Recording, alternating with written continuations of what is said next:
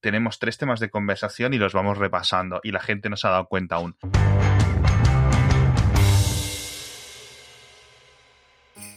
Pero bueno, volvemos a tener publicidad en Hacia Falta, volvemos a estar patrocinados por Disney Plus. Y es que esta Navidad es tiempo de regalar Disney Plus, que es una plataforma de nuestras favoritas, es algo que todos los años estamos renovando con el plan anual. Y es que, como nos cuentan, ya puedes retomar el espíritu navideño con Noel, que es una nueva de estas películas navideñas tan fantásticas que tienen en este catálogo. De ahora que te guardas en tu casa, te pones la mantita y empiezas a ver películas de estas navideñas. A mí me chiflan, hecho una cosa locura la de Noel yo precisamente aún no la he visto, pero soy muy... Soy hasta de llorar con estas películas, de verdad. Me, emociono mucho. Me emocionaba cuando era un niño, me emociono cuando soy ya un señor barbudo de no sé cuántos años.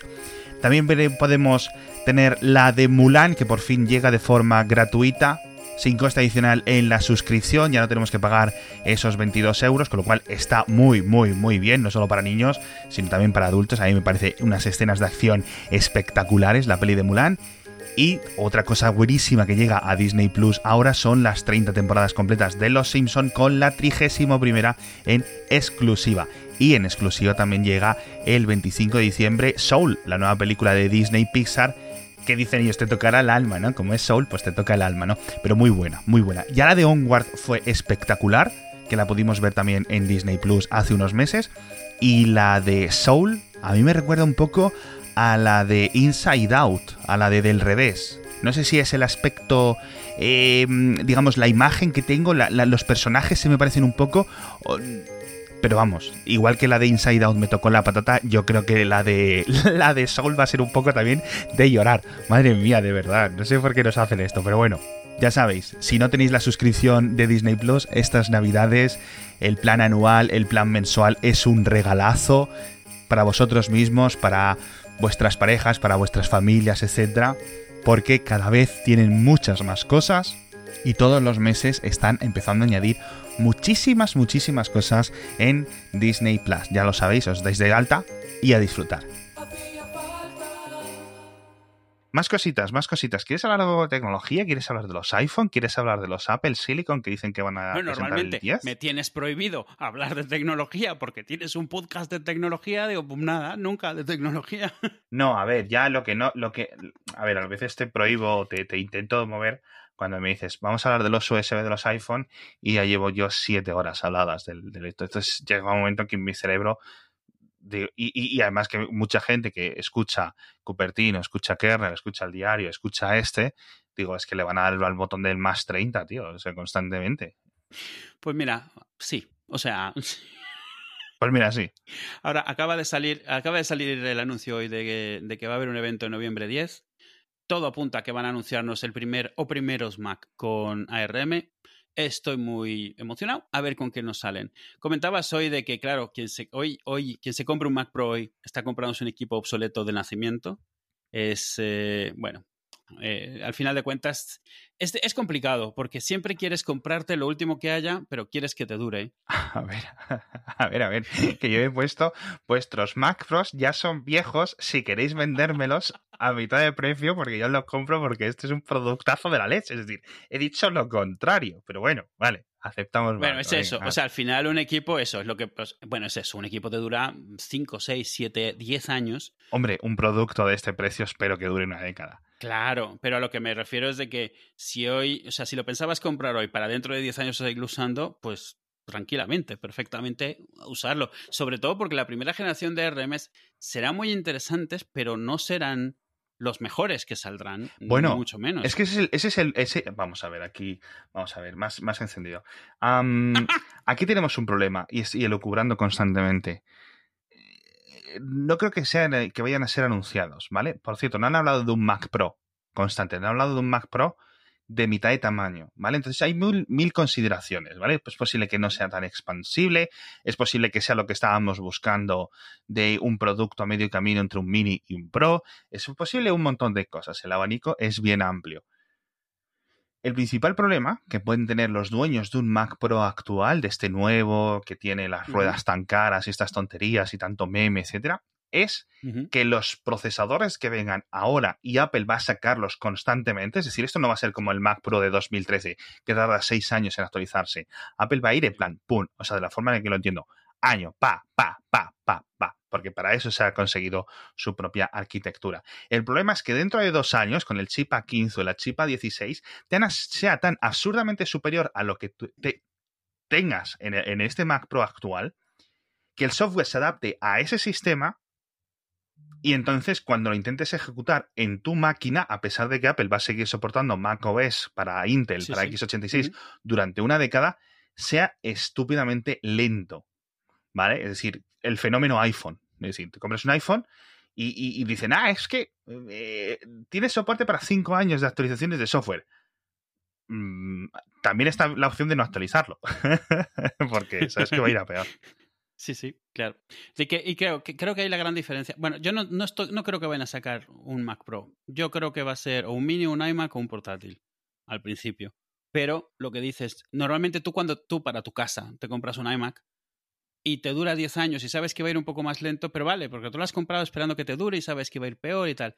Pero es cierto que alguien, un pro que se compra un equipo tan caro, lo hace porque va a asumir que lo va a poder mantener a una velocidad decente, rápido durante mucho tiempo, ya sea cambiando procesadores, tarjetas, lo que sea. Mm. El problema con este cambio de arquitectura es de qué se va a cerrar el grifo. O sea, esta placa, mañana Intel te hace procesadores nuevos que no entran en esta placa, Apple no te va a hacer una placa nueva.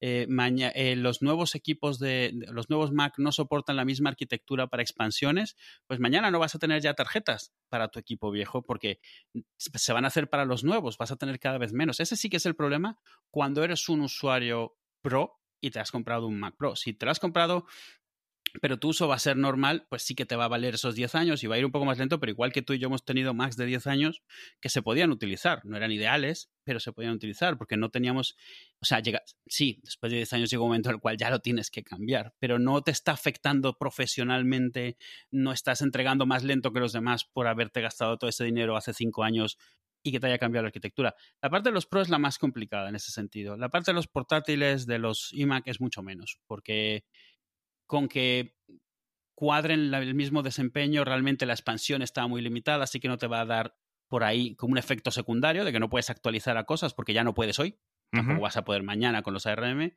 y porque tampoco esperabas que fuese lo más rápido del mundo, así con que, con que alcance la misma velocidad y se mantenga un año, pues no te, no te pasa nada con que te hayas comprado el último Intel a que te compres el segundo o tercer ARM. Yo sigo insistiendo, a mí me encantaría tener el primer ARM que saliese, pero yo no se lo recomendaría a nadie que lo comprase, porque históricamente la primera versión de cualquier arquitectura, no de Apple, sino de cualquier arquitectura, tiene mucho ensayo y error. O sea, no sabes mucho cómo se va a comportar una vez que lo sacas a las masas. Entonces, el primer portátil será seguramente impresionante técnicamente y, y al mismo tiempo, o sea, el segundo será un orden de magnitud mejor porque ya sabrán qué se puede hacer, qué no, qué, cómo es el desempeño. Es como pasó con el primer iMac Intel.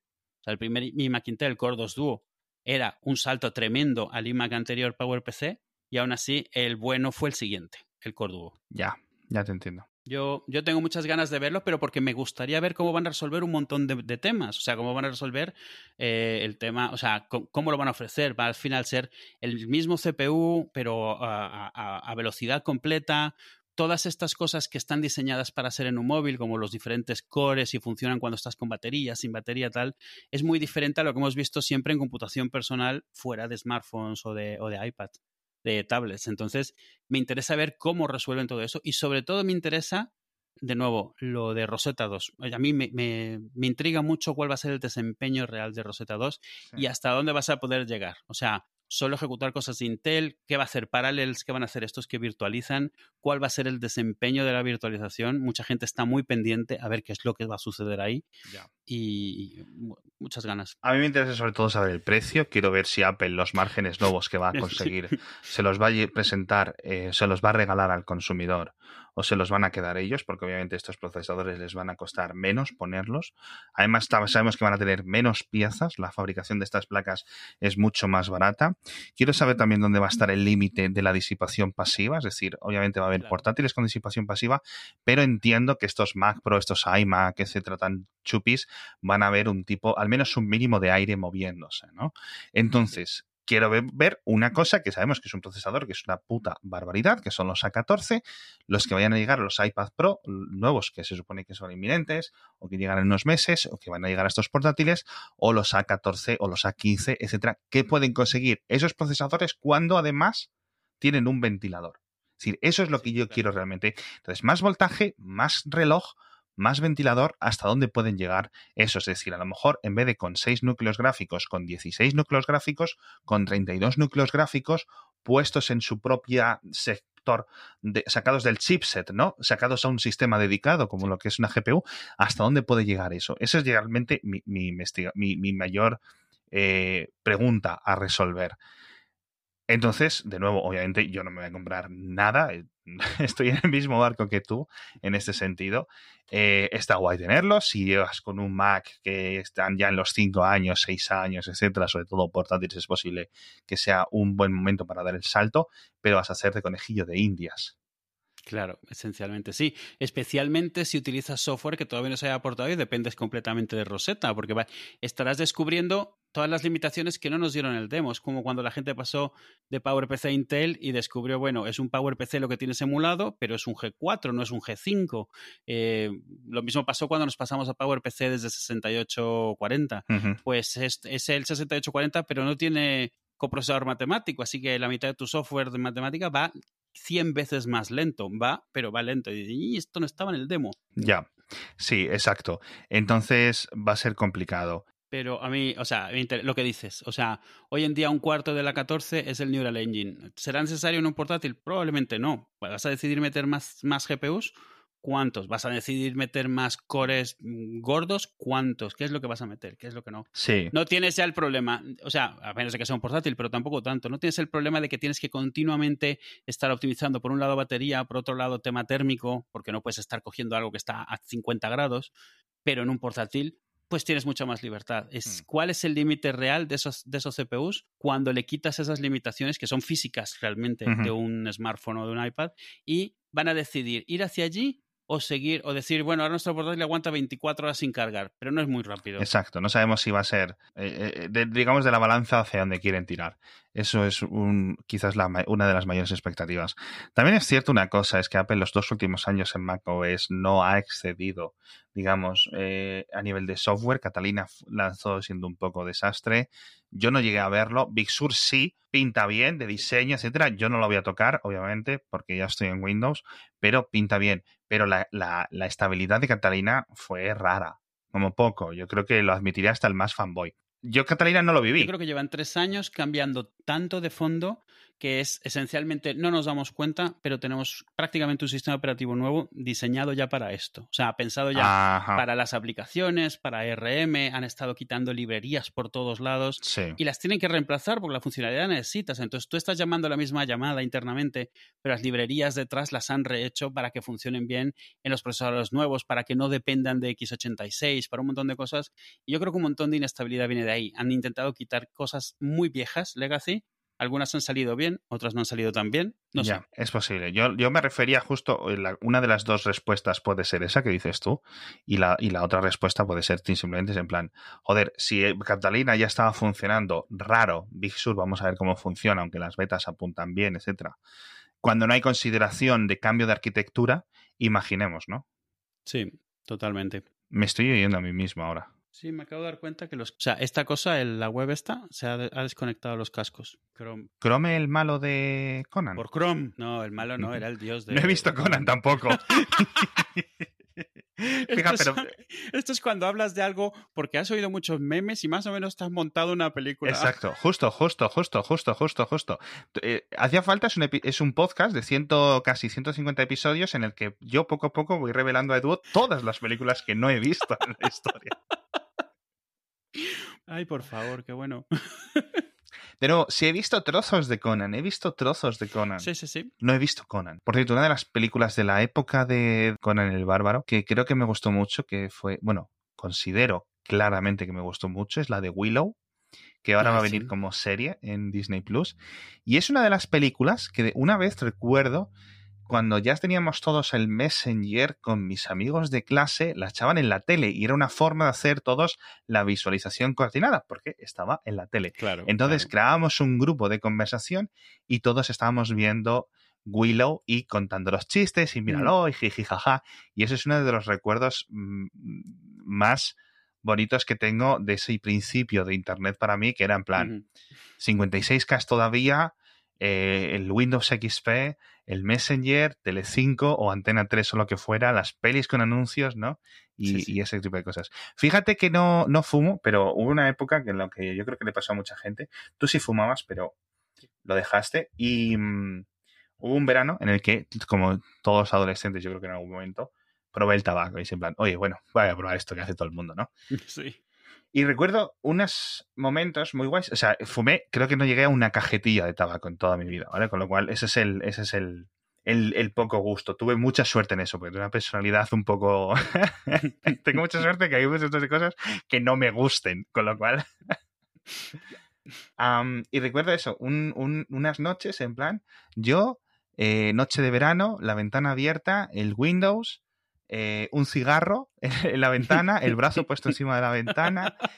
No sé, tío, o sea, era, era como...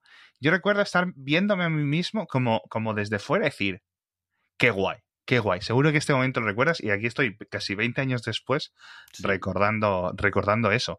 Algo más de 20, algo menos de 20 años, porque entonces no tendría 14 años y yo creo que fumé a los 17 o algo así. Si, si al final fumar es la razón por la que lo haces cuando empiezas, por lo menos es por eso, por... bueno, pues, o sea, todos los que hemos fumado solos hemos hecho la pose, mm, el hombre más interesante del mundo, ¿sabes? Es que quema, está caliente el humo Sí, sí, sí. y sabe mal, es que no sé, tío, de verdad. Es, es gracioso, yo me obligué a fumar, o sea, yo no fumaba, yo empecé a fumar a los 25. Mira tú la edad más tonta de empezar a fumar. Ya- si hay, ya es daño autoinfligido, ¿eh? ¿No? No, no, es, pero, es- o sea, yo no lo justifico, ¿eh? O sea, fue, yo me acababa de divorciar y era como, Hostia, a los 25 ya te habías divorciado. Sí, tío. no, no, a los 25 no. A los 23 me había divorciado, perdóname. Hostias, chato. Bueno, yo a los 23 ya tenía una niña, o sea que bueno, en fin. Ya, ya. No, a los, al 20 final.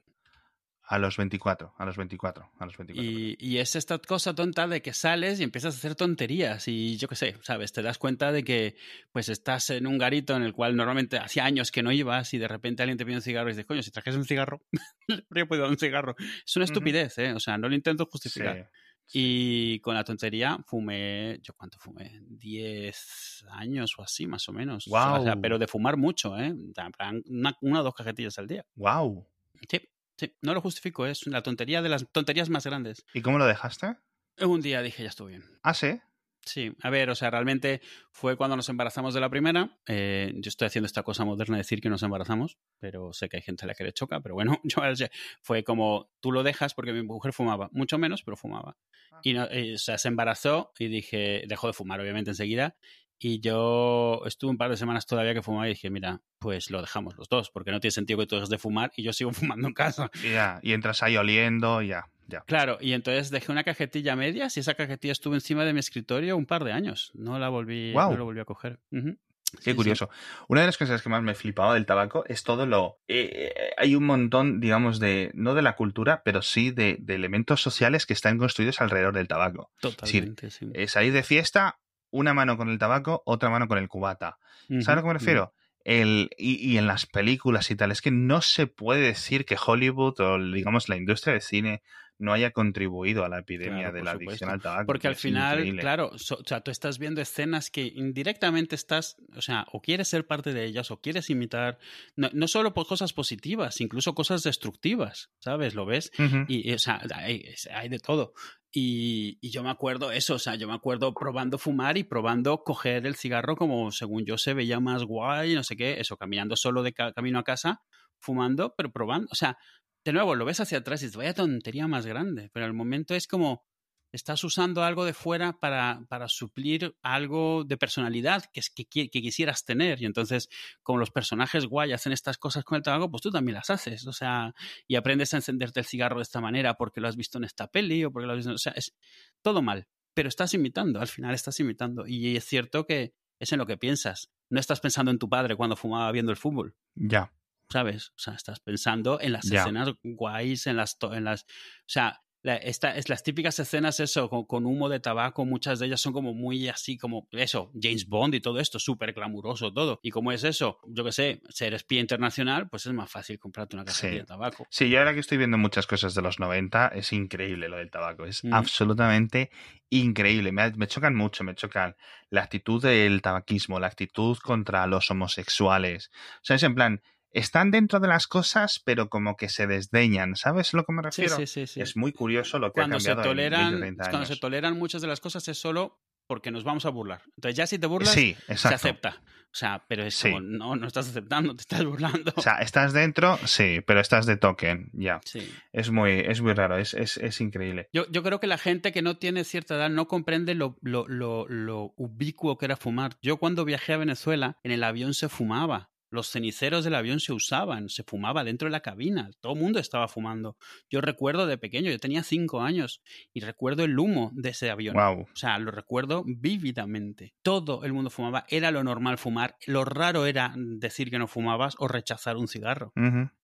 Era, tremendo. Por cierto, me vi la de. Em, hemos, visto muchas pelis de Leslie Nielsen eh, estos últimos días. Aterriza como puedas, que no me acuerdo cuál es el título. Estaría bien buscarla. Venga, la voy a buscarla, vale, porque tenemos que hacer la sección. Aterriza. ¿Y dónde está el piloto? Te lo digo en México. ¿Y dónde está el piloto? Signos de interrogación. Ah, sí. ¿Y dónde está el piloto? Pero la película original se titula Avión, Airplane, exclamación. Porque estaban las películas de Airplane. Sí, o de Airport. ¿Eran las de aeropuerto? las de Airport, sí. Claro, entonces, eh, es, difícil esta decisión de España contra América, ¿no? Aterriza como puedas y ¿dónde está el piloto? Uf. O sea, a las, dos, las dos no tienen nada que ver con el título original, las dos no dejan claro que la peli es de comedia totalmente, o sea, que es un absurdo de comedia. Mm. Sí, pero la de ¿y dónde está el piloto? es como muy complicada, tío. Sí, sí. ¿Sabes? Es dos frases no es ni siquiera rápida de decir, no es larguísima en el póster, la ves y es larguísimo. Porque si solo fuera ¿dónde está el piloto? Sí. Está bien. Sería curioso que cambie una exclamación por una interrogación, pero es muy es muy eso. Y en esa película comentan lo de billete de fumador o, de no fumador. Y es como, wow, tío, wow. Del 80, ¿eh? Ojo. ¿eh? Sí, sí. ¿Cuál crees que puede ganar, tío? O sea, ganar en este caso que lo haya hecho bien o ganar de que lo, que lo haya hecho menos mal, vamos a decirlo así. A ver, yo diría que la España simplemente porque es más fácil de pronunciar y de, y de recordar. La otra siempre me pareció muy rebuscada. De la misma manera que Loca Academia de no sé qué me parecía, o sea, tonto, un título tonto, pero fácil de decir, o sea, fácil de recordar. El de ¿y dónde está el piloto? Además es muy difícil introducirlo en conversación porque es como claro. Eh, una pregunta metida dentro de una frase, una frase extraña de pronunciar además. Sí. Y luego tiene la secuela, a ver si la veo, pero es aterriza Airplane 2, la secuela, que está guay porque es el título, el, original, ¿no? Está guay, títulos así eh, autorreferenciantes. En España, Aterriza como puedas 2. Y en Hispanoamérica, ¿y dónde está el piloto 2? Pero ya el I está dentro de la pregunta. Ya no es I, coma, ¿dónde está el piloto? Es ¿y dónde está el piloto 2? Entonces, mejora la cosa, pero yo creo que sigue ganando España ligeramente. Ya digo, no es que sea mejor actuación, es que es una actuación menos mala. Es la, menos mala de dos. Venga, decide. Te dejo que decidas tú. No, no, yo sigo igual, me parece. Me parece ah, vale. Qué curioso, qué curioso. ¿Y no está Leslie Nielsen en la segunda? No, no, pero ya para entonces ya estaba establecido. Leslie Nielsen, si mal no recuerdo, en la primera de, de, Airplane, él todavía era un actor conocido por drama. O sea, él hacía pelis serias y cosas serias. Ajá. Y por eso le cogieron, porque él era capaz de mantener una cara seria en medio de la tontería más grande que estuviese pasando. Y eso definió el resto de su carrera desde entonces. Yo tengo aquí la última que me puse fue esta en la que es una parodia del fugitivo. Sí. Esta donde está corriendo con una pierna en el póster. Sí. Y es lo mismo, o sea, ese, eso es su personaje, es, el hace del straight man de todo el absurdismo que, que, sucede a su alrededor. Es gracioso porque antes de eso hizo, ves pelis de él de antes y es muy raro, o sea, salió en una peli de estas de, de ciencia ficción, cual, eh, uy, se me ha ido el nombre ahora no me acuerdo, pero es, es, una peli bastante famosa de la ciencia ficción de la época de, de Star Trek, ah, pero en una vale. peli. Y eso, hace un personaje serio en el espacio, un astronauta, sí. una cosa todo, y tú estás esperando ver cuándo va a pasar algún, algo chusco, y no pasa, durante- porque es su cara, es él tal cual. Y recuerdo que leí alguna vez que por eso le contrataron, porque tenía una fama de alguien serio y porque era capaz de mantener una cara totalmente seria sin importar lo que estuviese pasando a su alrededor. Y sin entrar en... en- en- Eh, sí, planeta, planeta, Planeta prohibido. Forbidden Sí, Planet. señor. Esa, con el robot, con el Robbie ese negro grande y todo eso. Sí. El- ese robot yo le conozco por referencias en Futurama, claro. Claro, obviamente. sí. claro. Es, que Como es muy famoso. sí. Pero espérate, porque estoy leyendo y el tema se complica. Menos mal que al final hemos metido esta sección, porque de Leslie Nielsen tirando me he encontrado con la de The Naked Gun, que es una de las que empecé a ver y por ahí ujú. dije, ah, pues venga, me veo la de la aterriza como puedas. The Naked Gun, dos puntos, From the Files of Police Squad, ¿vale? Es decir, ese es el título original, un título estúpido, pero es que como viene la de propia la serie película. que nunca se emitió. Ah, vale, vale. Entonces, en España esa es agárralo como puedas, es decir, viene de todo ese, Ah, de esa amigo. sarta de películas de cómo puedas, pero esta es muy posterior. Y ya has visto en español cuál es, en, en mexicano cuál es, ¿no? Y en mexicano es donde está el policía. Por Es decir, supuesto. siguieron, siguieron donde está metiendo esto. Menos en Argentina, que era la pistola desnuda, es decir, una traducción, Una traducción directa. literal. Esa, esa peli dice que es de los archivos de Police Squad porque hicieron una serie de televisión que creo que solo tuvo nueve episodios que no llegó a emitirse en ningún sitio, que era como la peli de, de- de Airplane, pero, eh, o sea, o como, bueno, como, como, como ¿y dónde está el policía? Sí, pero en series, en episodios de media hora. Y es buenísima esa serie. Es episodio tras episodio, es una metralleta de chistes absurdos, sí, sí, sí, es increíble, tío. de, de parodias. Es buenísima esa, esa serie. Y, y no está disponible en casi ningún sitio. Está muy bien. Yo la descubrí muchos años después y me pareció una pena que nunca se haya emitido. También es cierto que no podían mantener el ritmo. O sea, después de creo que ocho o nueve episodios, la verdad es que se te llega, se te acaba. Porque es que no puedes mantener ese ritmo de chistes continuos. Claro. Pero, y lo mejor que tiene, que hoy en día se pilla menos, es todas las parodias que tiene del tipo de series de la época. Eh, en esa época, todas las series terminaban con una foto fija, a medio movimiento, mientras aparecían las letras. Y en estas, exacto. Y, y- y en estas lo que hacen es que todos dejan de actuar en ese momento, pero siguen sucediendo cosas alrededor. Sí. O sea, y es una parodia de la época, de las series de la época. Y ah, Sí. es buenísima esa, se me había Sí. olvidado. No, estoy viendo que son el- el- los hermanos Zucker, dirigida por David Zucker, etcétera, todas estas películas, que son los Wayans de, de esa década. ¿no?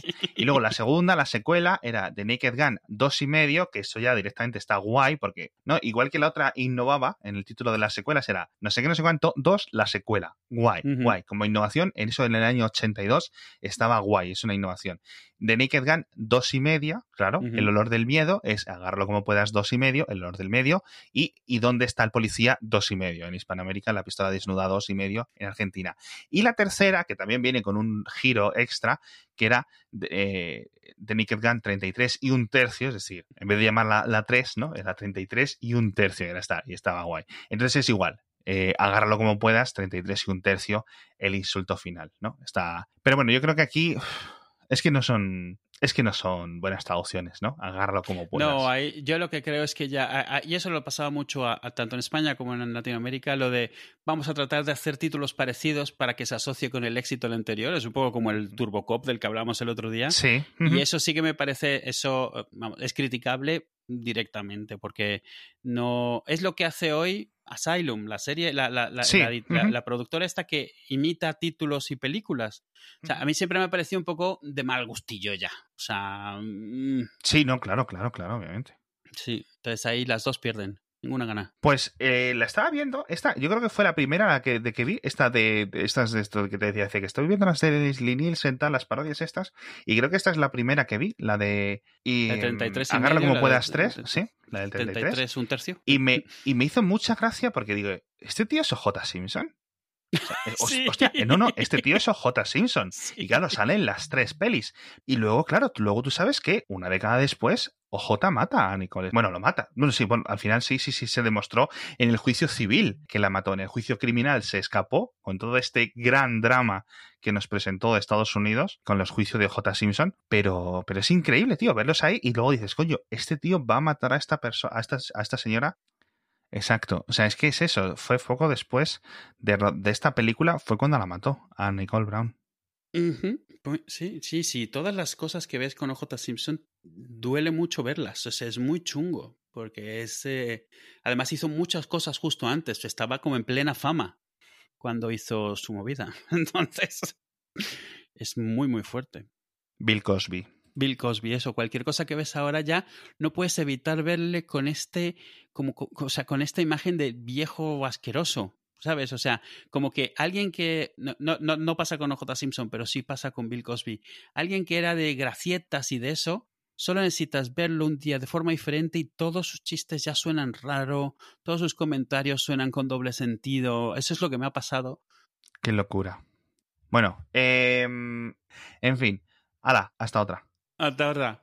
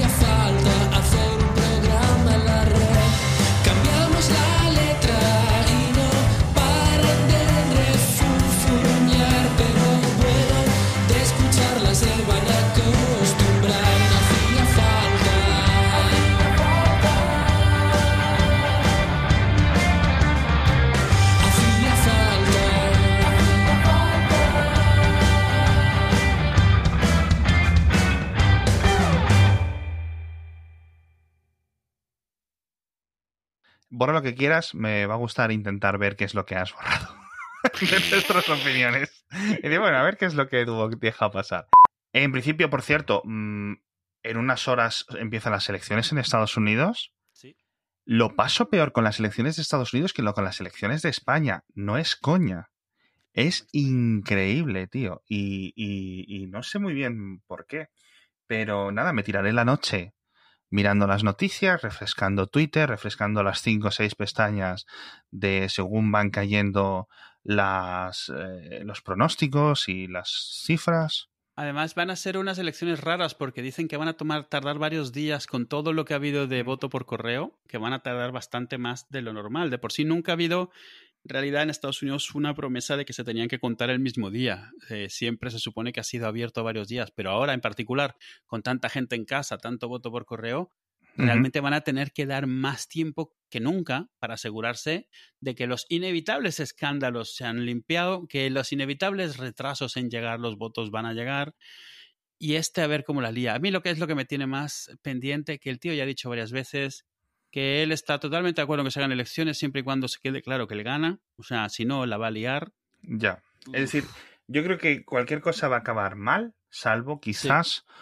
eh, una victoria aplastante del, del Joe Biden, este. Sí. Pero aplastante en plan, aplastante. Que no, que no, que, no, puedas, o sea, que la, que la, única opción que tenga del otro es directamente autonombrarse dictador. O sea, no, no tanto eso, sino porque si gana, si gana Trump por poco, por mucho, o por lo que sea, va a ocurrir una cosa. Uno, eh, disturbios. Yo creo que si gana Joe Biden va a haber disturbios también, pero menos. Me parece preocupante, y lo digo, pero sinceramente es una sociedad con disfuncional y cuatro años más de esto. Es decir, no estamos hablando de cuando George Bush, etc.